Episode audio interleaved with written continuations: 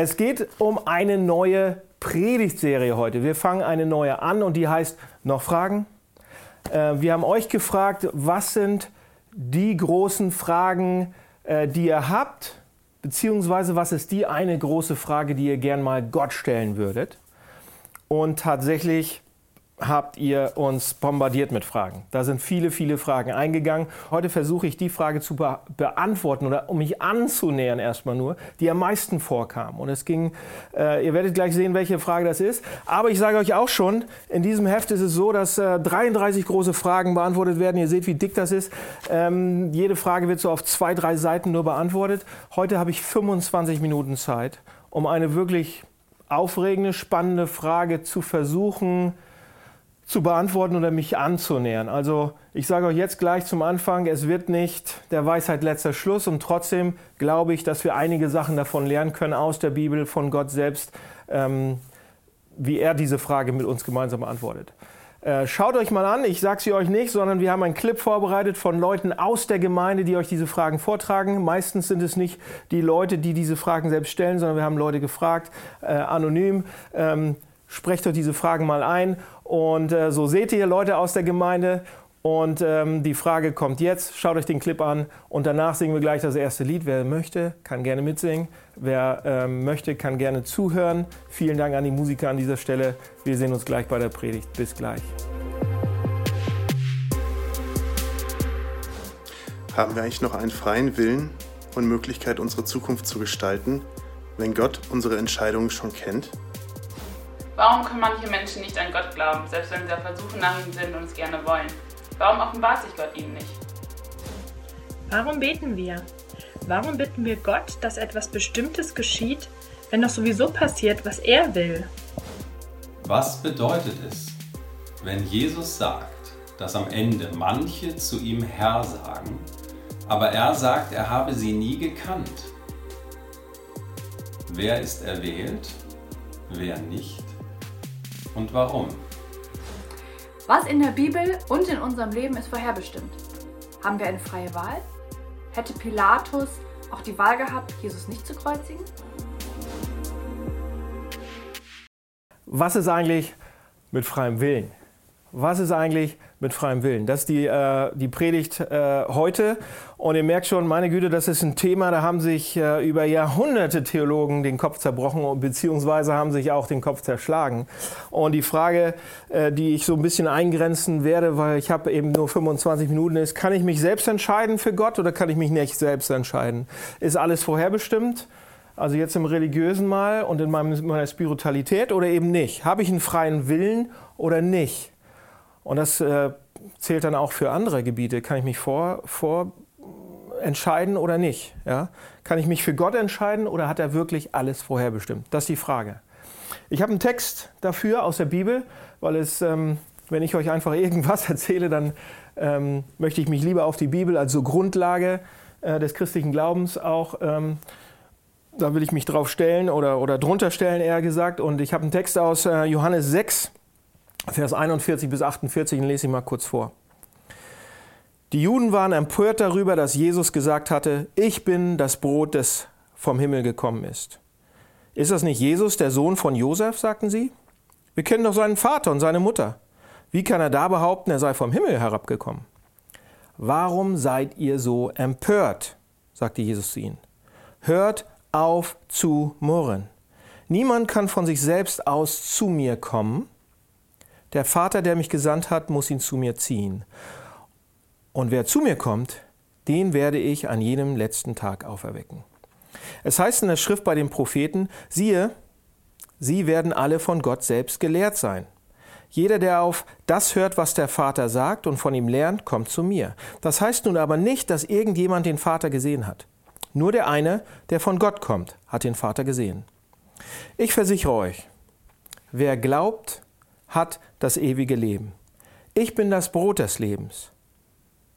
Soweit. Ich würde gerne zum Anfang der Predigt beten. Jesus Christus, vielen Dank für diesen Text. Vielen Dank, dass du dadurch auch zu uns reden willst heute.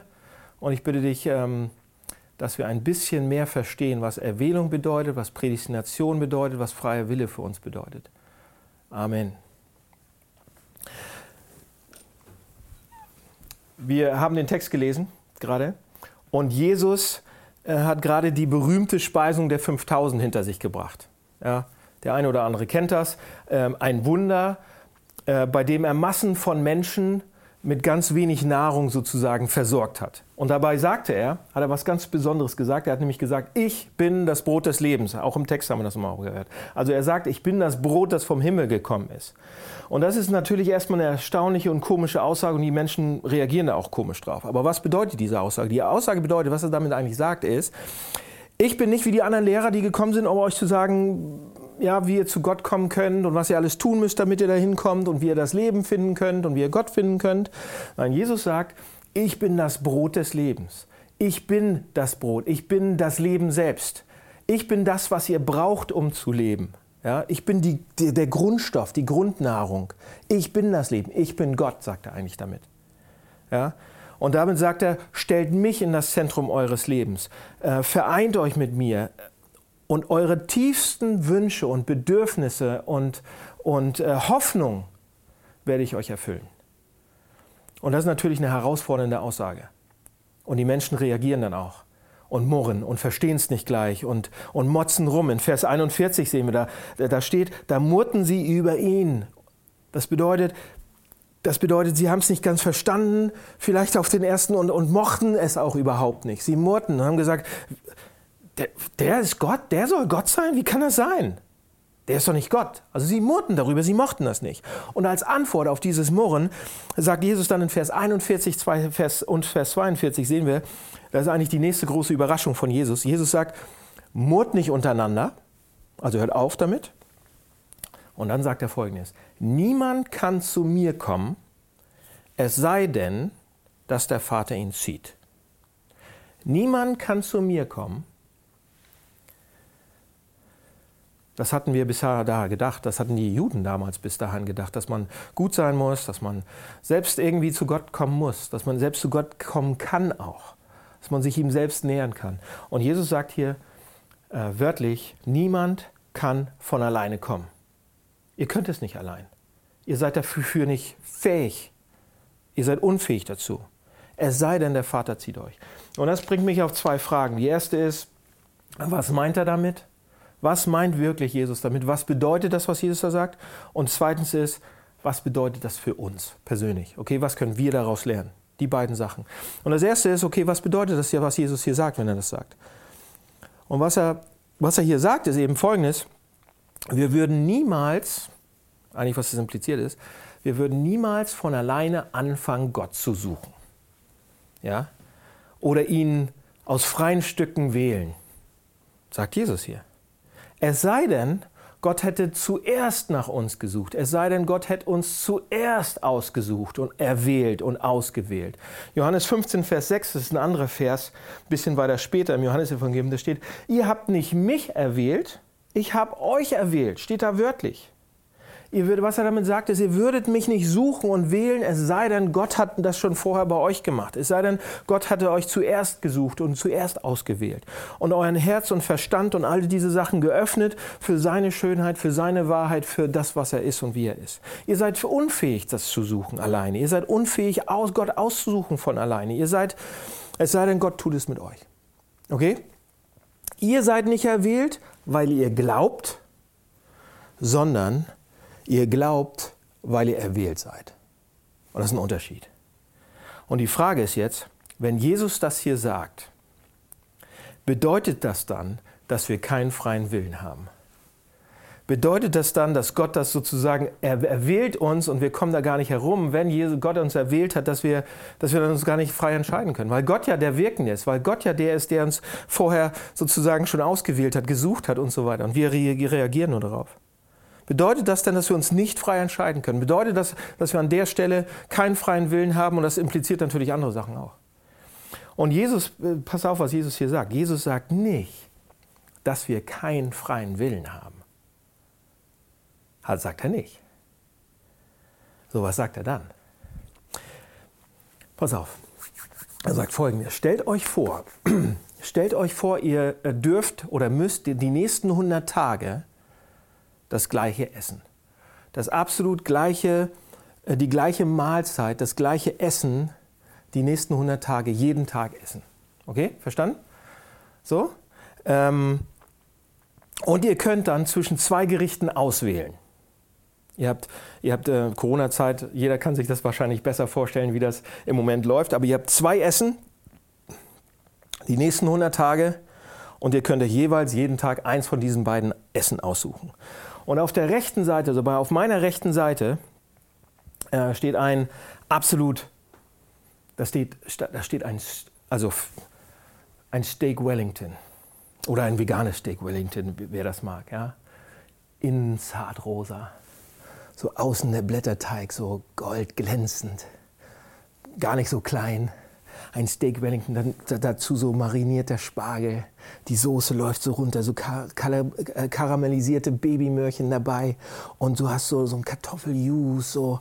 Und als Nachtisch gibt es so ein Soufflé mit Wintertrüffel und Weintrauben und, und alle noch so ein bisschen überzogen mit, oder, oder dann New York-Style Cheesecake, mein, mein Lieblingskuchen sozusagen, mit äh, Erdbeeren drauf. Frische Erdbeeren und saftig und ein guter alter Rotwein. Das steht auf der rechten Seite. Und auf der linken Seite gibt es klein gehacktes, durchschossenes Affenhirn. Ja? Mit Hühnerbein, Hühnerköppen. Ich war mal mit meiner Frau ähm, in Kambodscha, bevor wir Kinder hatten, haben wir so eine Tour gemacht. Sie hat da gearbeitet in so einem äh, Shelter für Kinder und Frauen. Und ich hatte sie besucht und wir hatten so eine Tour durchs Land gemacht und wir sind dann ausgestiegen mit so einem Bus. Da gab es noch keine kaum Touristen in Kambodscha. Und wir sind so ausgestiegen und haben dann so ein, so ein Essen bestellt. Das war so eine Hühnersuppe und da schwammen Hühnerbeine drin und Köpfe von Hühnern und so weiter. Und wir verwöhnten Europäer, wir konnten das fast nicht essen. Ich habe es probiert, ich habe es nicht aufgegessen so. Und jetzt stellt euch vor, da ist noch Affenhirn drin und Exkremente und überall fliegen drumherum. Ja? Und jetzt habt ihr diese beiden Essen. Und ihr müsst jeden Tag, die nächsten 100 Tage, eins von den essen. Ihr habt die freie Auswahl. Freier Wille. Welches Essen esst ihr? Wir haben den freien Willen, natürlich. Ja? Wie oft werdet ihr das Gericht hier auf der linken Seite wählen?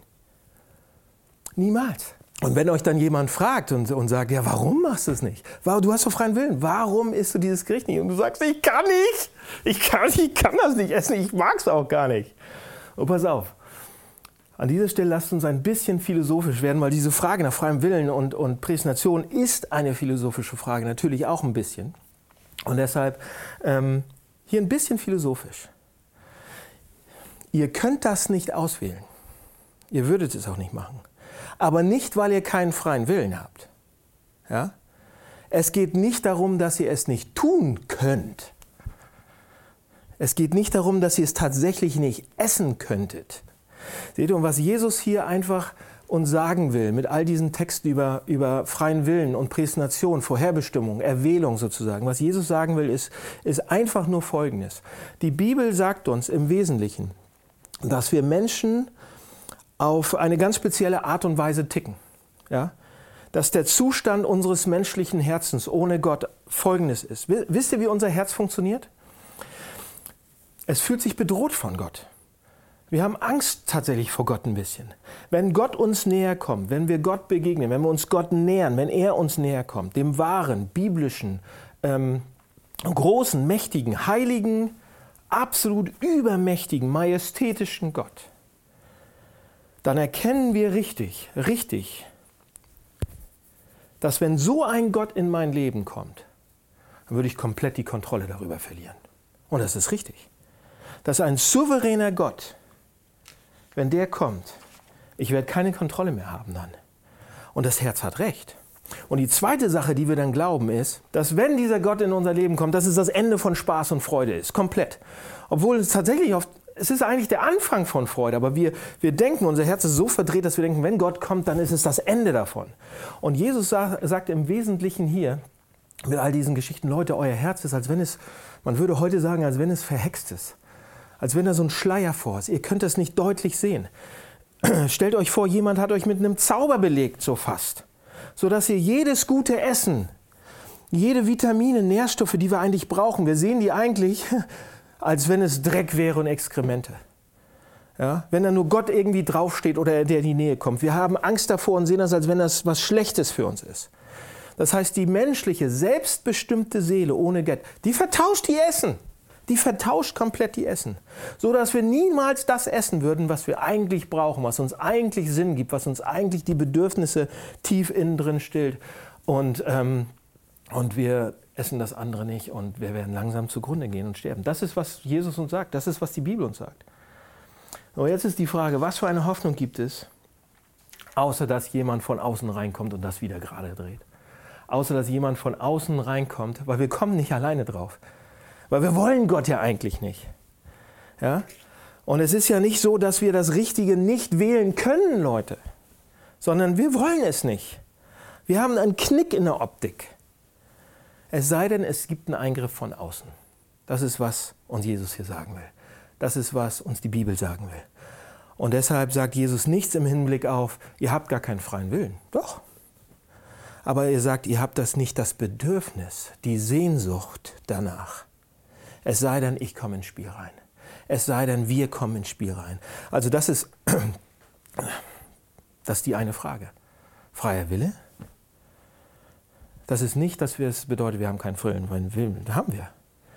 Seht ihr, das, das wirkliche Problem an dieser Geschichte ist jetzt, ja, nicht, dass wir einen freien Willen haben oder nicht. Das wirkliche Problem ist, dass uns diese Sache tatsächlich auch stört. Sie ist fast beleidigend für uns. Wisst ihr warum?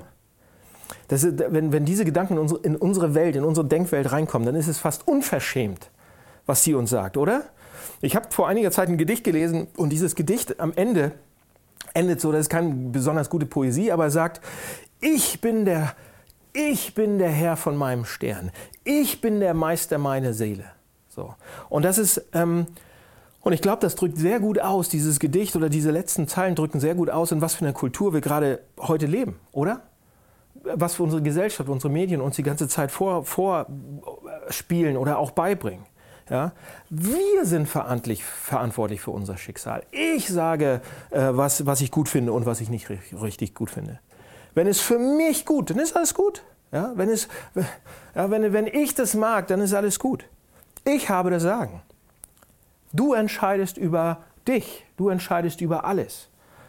Und Erwählung, Vorherbestimmung steht dem diametral gegenüber und greift diese Denkweise total an. Wisst ihr warum?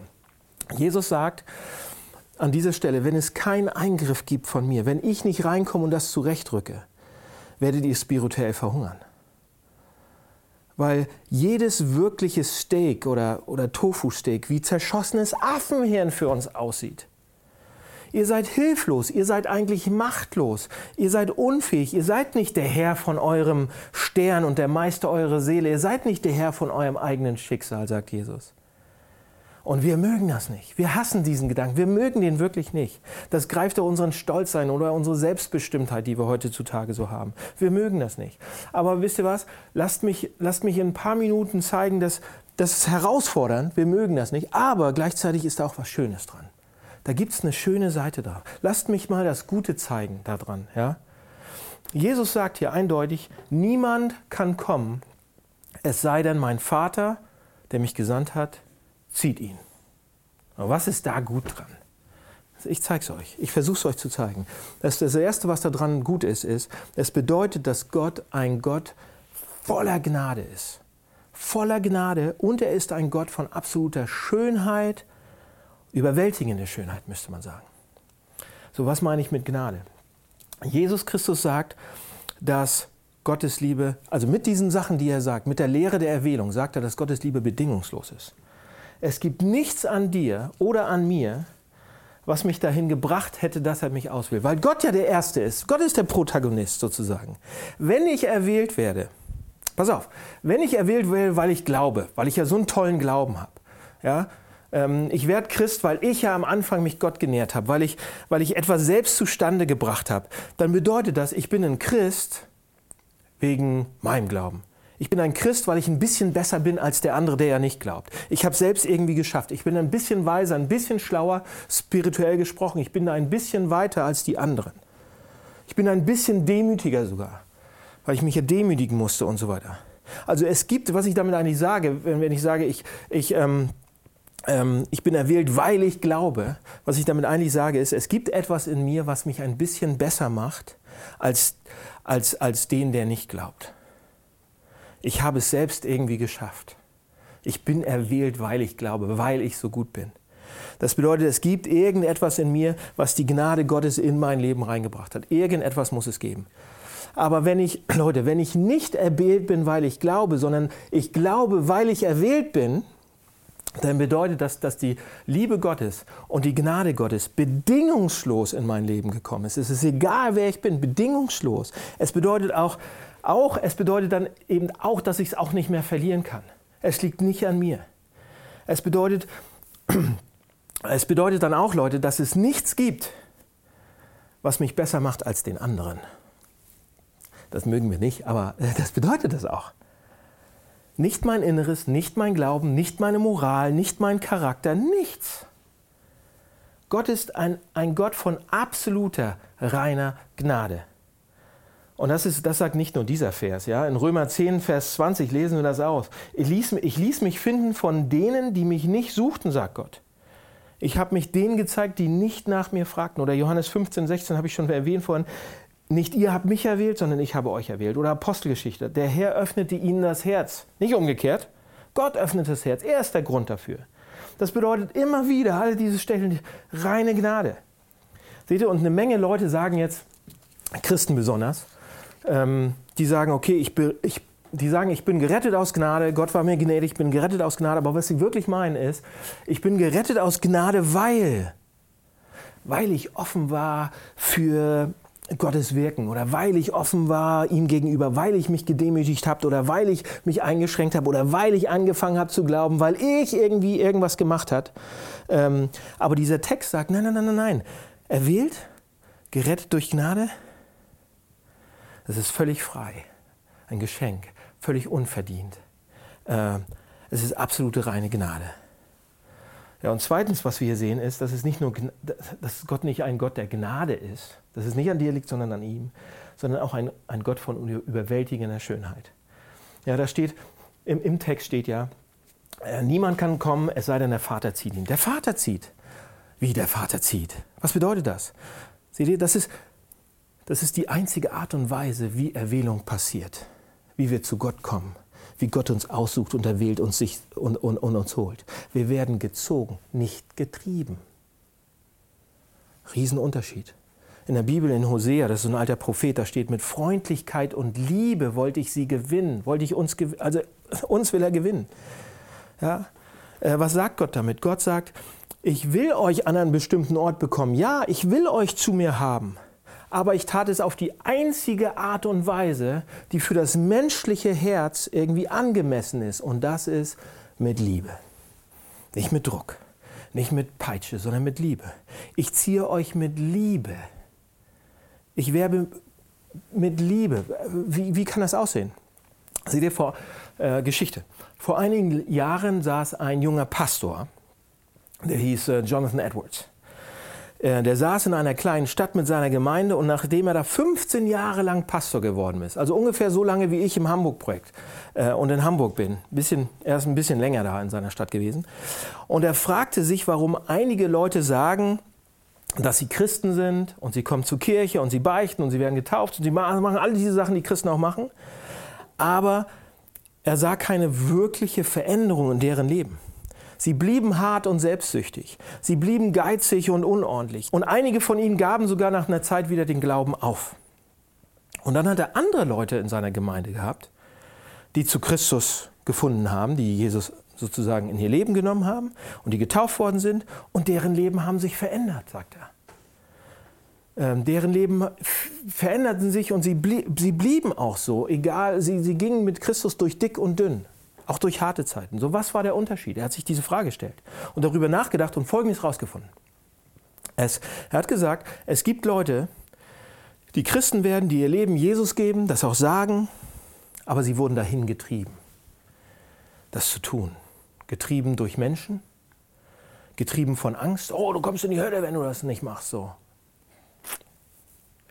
Oder getrieben durch Dinge, die sie unbedingt kriegen müssen ja, die gesagt haben, oh, ich muss zu Gott kommen, wenn ich meine Sünden vergeben haben will. Also das Gewissen. Ich will ein reines Gewissen haben. Oder ich muss zu Gott gehen, wenn ich ein glückliches, friedliches Leben haben will. Ja, ich, wenn ich mich Gott hingebe oder wenn ich Gott in mein Leben lasse oder ihm mein Leben gebe, dann wird das Leben richtig funktionieren. Und auf der anderen Seite gibt es eben, gab es Leute bei ihm in der Gemeinde, die angezogen sind, die angezogen worden sind, die nicht getrieben worden sind und die haben anders funktioniert. Die zunehmend immer wieder gesagt haben, ich will Gott, ich möchte Gott, weil ich ihm so viel verdanke. Ich verdanke ihm alles. Ich will ihn einfach, weil er das alles für mich getan hat. Für mich und weil er es immer noch tut. Ich will ihn einfach wegen seiner Schönheit, wegen seiner Majestät, wegen seiner Macht, wegen seiner Kraft, wegen seiner Größe und wegen seiner Liebe für mich. Das ist unglaublich. Und Leute, das bedeutet, das bedeutet diese Lehre von der Erwählung. Gott treibt dich nicht rein. Gott treibt dich nicht mit einer Peitsche rein, sondern wir werden langsam reingezogen. Weil wenn wir Gott sehen, speziell wenn wir Jesus Christus sehen und seine Worte, seine Taten, unwiderstehlich, wunderschön, Liebe. Und Jesus sagt, was sagt Jesus? Er sagt, ich liebe dich, weil ich dich liebe. Hä? Ist das nicht ein Zirkelschluss? Ja, ist es. Leute, aber jede Liebe, jede wirkliche Liebe, jede wirkliche Liebe wäre, ist ein Zirkelschluss.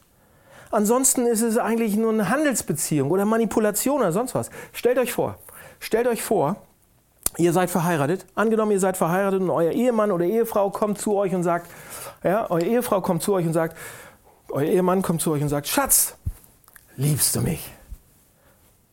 Und ihr sagt, ja, natürlich liebe ich dich. Ja? Und er fragt dann, ja, und warum? Und ihr sagt, ja, weißt du, Schatz, ähm, du, bist, du bist so schlau und äh, du gibst alles für mich und du äh, gibst alles für uns und du machst deinen Job so gut und, und, und, du, ja, und du verdienst einfach so gut und du, machst, du, du, du strengst dich da so an. Ich finde das so gut und, und es geht uns so gut gemeinsam und das ist toll und du hast diesen tollen Sixpack. Also nicht den man tragen kann, sondern den man hat. Ja? Aber, aber, aber was wird mit diesem Mann passieren? Was passiert, wenn er den Sixpack verliert? Was passiert, wenn er seinen Job verliert? Was passiert, wenn, er, wenn das im Kopf nachlässt? Seht ihr, die richtige Antwort wäre ein Zirkelschluss. Die richtige Antwort wäre Schatz. Ursprünglich vielleicht war es dein Erfolg, ursprünglich war es dein Intellekt, ursprünglich war, sahst du unglaublich gut aus. Ja? Ursprünglich muss ich sagen, dass diese Attribute die Ursache für meine Liebe für dich waren. Verliebtheit und dann Liebe. Aber jetzt sind sie nicht mehr länger die Grundlage dafür. Ich liebe dich, weil ich dich liebe. Ich liebe dich mit all deinen Stärken und Schwächen. Ich liebe dich einfach, weil ich dich liebe. Und dann bringt ihr ihn damit zum Schmelzen. Und ihr kriegt ihn weich wie Butter und er macht dann alles für euch, was ihr nur wollt. Okay, ähm, das macht jetzt die ganze Illustration kaputt. Das ist, das ist natürlich nicht so. Aber was, den Punkt, den ich eigentlich machen wollte, ist folgendes. Gott sagt folgendes. Wenn Gott sagen würde, ich liebe dich, weil du umgekehrt bist. Ja, ich liebe dich, weil du jetzt betest und ins Hamburg-Projekt gehst und weil du dieses Video siehst. Ich liebe dich, weil du, weil du dein Geld gibst oder ich liebe dich, weil du dich mir verschrieben hast. Ich liebe dich, weil du die zehn Gebote hältst. Realisiert ihr, was das ist? Das ist keine Liebe. Und deshalb werdet ihr auch niemals einen Gott lieben, von dem ihr glaubt, dass er, er euch nur liebt, wenn ihr ihm dient oder wenn ihr ihm irgendwas tut oder weil ihr ihm treu seid oder sonst was. Dann liebt er euch nämlich nur wegen dem, was ihr macht und nicht wegen dem, wer ihr seid. Ihr liebt, ihr liebt ihn dann nur so lange auch, solange er was rüberwachsen wachsen lässt, solange er Gebete vielleicht beantwortet, solange ihr auch mit dem, was ihr tut, da irgendwas rauskriegt. Ihr handelt miteinander. Es ist eine Handelsbeziehung, keine Liebesbeziehung. Aber wenn Gott sagt, ich habe dich einfach geliebt, bevor die Sterne am Himmel waren, habe ich meine Liebe über dich ausgeschüttet, weil du schöner für mich bist als alle Sterne, die es gibt. Die Sterne mögen vom Himmel fallen, aber meine Liebe für dich wird niemals, niemals, niemals vergehen. Ich liebe dich, weil ich dich liebe. Nur wenn ihr das realisiert, dass er einfach euch nur liebt, werdet ihr irgendwann spüren, wer ihr wirklich seid. Irgendwann die wahre Schönheit werden, zu der er euch gemacht hat. Der wahre Held werden, zu dem er euch gemacht hat. Und ihr werdet fähig sein, dann, ihn einfach zurückzulieben. Nur für das, was er ist und wer er ist. Seht ihr, Jonathan Edwards, dieser Pastor, von dem ich euch erzählt habe, hat viel zu diesem Thema gesagt. Wenn ihr die, und er sagt, wenn ihr die Lehre der Erwählung versteht, nur dann werdet ihr verstehen, dass ihr eine absolute Schönheit für ihn seid. Und er wird eine absolute Schönheit für euch werden. Wow! Nur dann. Das steckt da drin bei diesem Dogma, bei dieser Kirchenlehre sozusagen. Okay, lasst mich am Schluss jetzt noch einmal ganz kurz praktisch werden. Wir kommen am Schluss. Viel mehr kann ich heute gar nicht dazu sagen. Riesenthema, aber hier einmal praktisch. Was bedeutet das praktisch für uns in unserem Leben? Was macht das für einen Unterschied? Wenn Gott uns erwählt hat, wenn Gott uns vorbestimmt hat oder prädestiniert hat, wenn wir nicht erwählt sind, weil wir glauben, sondern wir glauben, weil wir erwählt sind. Und einige von euch, von euch, die ihr das jetzt schaut an den Bildschirmen, wo auch immer ihr seid, ihr sagt vielleicht, okay, ich bin mir nicht wirklich sicher, ob ich Christ bin. Ähm, ich weiß, dass ich kein Christ bin. Äh, aber ich bin interessiert oder ich, ich versuche Christ zu sein oder ich, ähm, ich nähere mich dieser Sache an. Ja, und vielleicht hat euch jemand diesen Link geschickt und ihr seht das das erste Mal so und ihr seid interessiert und ihr sagt, ich bin auf einer spirituellen Reise, ja. Was macht das hier für einen Unterschied für euch? Was bedeutet die Erwählung Gottes für jemanden, der sagt, ich weiß nicht recht, was ich bin, ich bin mir nicht sicher, ob ich Christ bin, und äh, viele Leute, auch in Hamburg und wahrscheinlich an den Bildschirmen auch, ihr sagt, ja, ich bin nicht so ein regelmäßiger Kirchgänger, ja, ich bin ähm, religiös, weiß ich auch nicht genau, aber irgendwas gibt es da oben schon. Irgendwie ist da was. Vielleicht sogar Gott. Spiritualität, Spiritualität, ja. Ich bin auf so einer Reise, ich bin spirituell, ich, ich schaue mich mal um, ich suche, aber ich bin noch nirgends angekommen. Aber hier ist der Punkt. Wenn ihr ein spirituelles Bedürfnis habt, wenn ihr Interesse daran habt, dann nur, weil er bereits schon an euch arbeitet. Weil er bereits schon dran ist, weil er bei euch bereits schon erwählt hat. Ihr sagt vielleicht, oh, ich habe gebetet, aber ich weiß nicht, ob es gehört wurde und ich, ob, ich, ob ich angenommen bin so bei ihm, ob, ob ich ihm wert genug bin, ob ich, ob ich wichtig genug bin. Ich suche nach ihm, aber ich weiß nicht, ob, ich ihn, ob er mich annehmen wird. Und ihr habt so ein Unbehagen vielleicht, weil ihr denkt, oh, es liegt nur allein an mir. Vielleicht muss ich mich noch mehr anstrengen oder so. Und das ist der Grund, warum ihr unsicher seid. Aber hier, hier ist die Ermutigung aus dem Text, aus der Bibel. Wenn ihr euch mit ihm beschäftigen wollt, wenn ihr mehr rauskriegen wollt, und ihr seid verwirrt oder gekränkt oder durcheinander, dass es eventuell nicht gleich passiert oder dass er euch nicht akzeptieren könnte oder ihr, ihr daneben steht oder sonst was, die Bibel sagt uns, wir sind nicht selbst dafür verantwortlich wenn er nicht schon lange an uns arbeiten würde, würdet ihr die Gefühle gar nicht haben, würdet ihr diese Gedanken gar nicht haben. Wenn ihr irgendeine Sehnsucht nach ihm habt, arbeitet es, arbeitet er bereits schon in eurem Leben schon lange. Ja? Oder anders ausgedrückt, ein Gespür für seine Abwesenheit könnte ein, ein Beweis für seine Präsenz sein. Wenn ihr das spürt, Leute, wenn ihr, wenn ihr sucht, dann tut doch heute den nächsten Schritt. Dann geht doch heute den nächsten Schritt. Oh, ihr fragt, was ist der nächste Schritt? Der nächste Schritt wäre, dass ihr sagt, ja, ja zu dieser Gnade. Ja, ich möchte sie haben. Es liegt nicht an mir. Gott, du ziehst schon, du arbeitest schon an mir. Du möchtest mich erwählen ja, ich möchte das Steak haben. Ja, ich möchte richtig sehen. Gib mir bitte eine klare Sicht für dich und deine Liebe für mich. Betet das. Das ist der nächste Schritt. So, und das Gleiche gilt natürlich auch für euch Christen. Letzter Gedanke. So, für euch Christen, was hat, macht diese Lehre der Erwählung für einen Unterschied? Ja, das Dogma der Prädestination. Was macht das für einen Unterschied für uns? Ähm, seht ihr, wenn ich bin jetzt Pastor, ich bin schon über 20, 25 Jahre Christ, seit 15 Jahren Pastor. Ähm, und wie bei jedem Menschen ist es auch so, dass wir manchmal dichter bei Gott sind, manchmal nicht so dicht. Wenn ich manchmal eine Sehnsucht nach Gott habe oder denke, meine Güte, ist er, er ist mir so fern, ich, eigentlich möchte ich, dass er dichter dran ist, dann ist das auch schon, dass Gott wirkt. Dann ist das auch schon, dass Gott wieder anklopft. Es ist eigentlich egal, ob ihr ganz frisch Christen seid oder ob ihr noch keine seid oder schon 100 Jahre Christen seid. Wenn ihr denkt, oh, ich bin jetzt so geistlich, ich muss mich noch mehr anstrengen, ich muss mehr Bibel lesen, ich muss alle diese Sachen machen und dann komme ich wieder dichter zu Gott. Bullshit! Das stimmt nicht!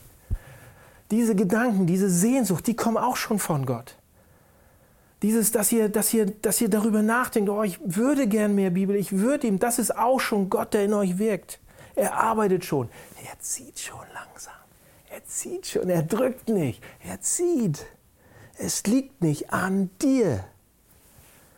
Nimm dich nicht so ernst, könnte man sagen. Oder ich könnte es mir selber sagen. Nimm dich nicht so ernst und denke nicht besser von dir, als ich bin, als du bist. Das macht uns überheblich und heuchlerisch. Gott wirkt. Lass uns auf Gott schauen. Gott wirkt, Gott arbeitet, Gott gibt mir diese Gedanken, Gott gibt mir diese Sehnsucht. Gott ist derjenige, der auch den Christen, die schon lange Christen sind, den Blick immer wieder klar machen muss. Immer wieder und der unser Herz auch enthexen muss, damit wir ihn klar sehen. Immer wieder. Und dort, Leute, das wird nie zu Ende sein. Das wird immer weitergehen, bis wir irgendwann bei ihm sind. Der Text sagt, bis wir einmal in der Ewigkeit bei ihm sind. Ihr würdet euch nicht nach ihm sehnen, wenn er nicht schon an euch und mit euch arbeiten würde. Jesus sagt, niemand kommt zum Vater, es sei denn, er zieht ihn. Verstehen wir das? Lassen wir das reinsinken. Wir sind nicht erwählt, weil wir glauben. Wir glauben, weil wir erwählt sind. Lasst mich beten. Vater, danke für diesen Text. Ähm, danke für das, was da drin steckt. Danke für diese Ermutigung. Danke für Gnade. Und danke, dass du zuerst kommst, dass du der Aktive bist und uns auch suchst. Das ist, die Verantwortung liegt bei dir. Aber du trägst sie gern, weil du so groß bist lass uns auch deine Liebe wirklich richtig erkennen. Lass es keine Handelsbeziehung sein, sondern lass uns erkennen, dass du uns liebst, weil du uns liebst. Und lass das auch unsere Herzen verändern. Amen.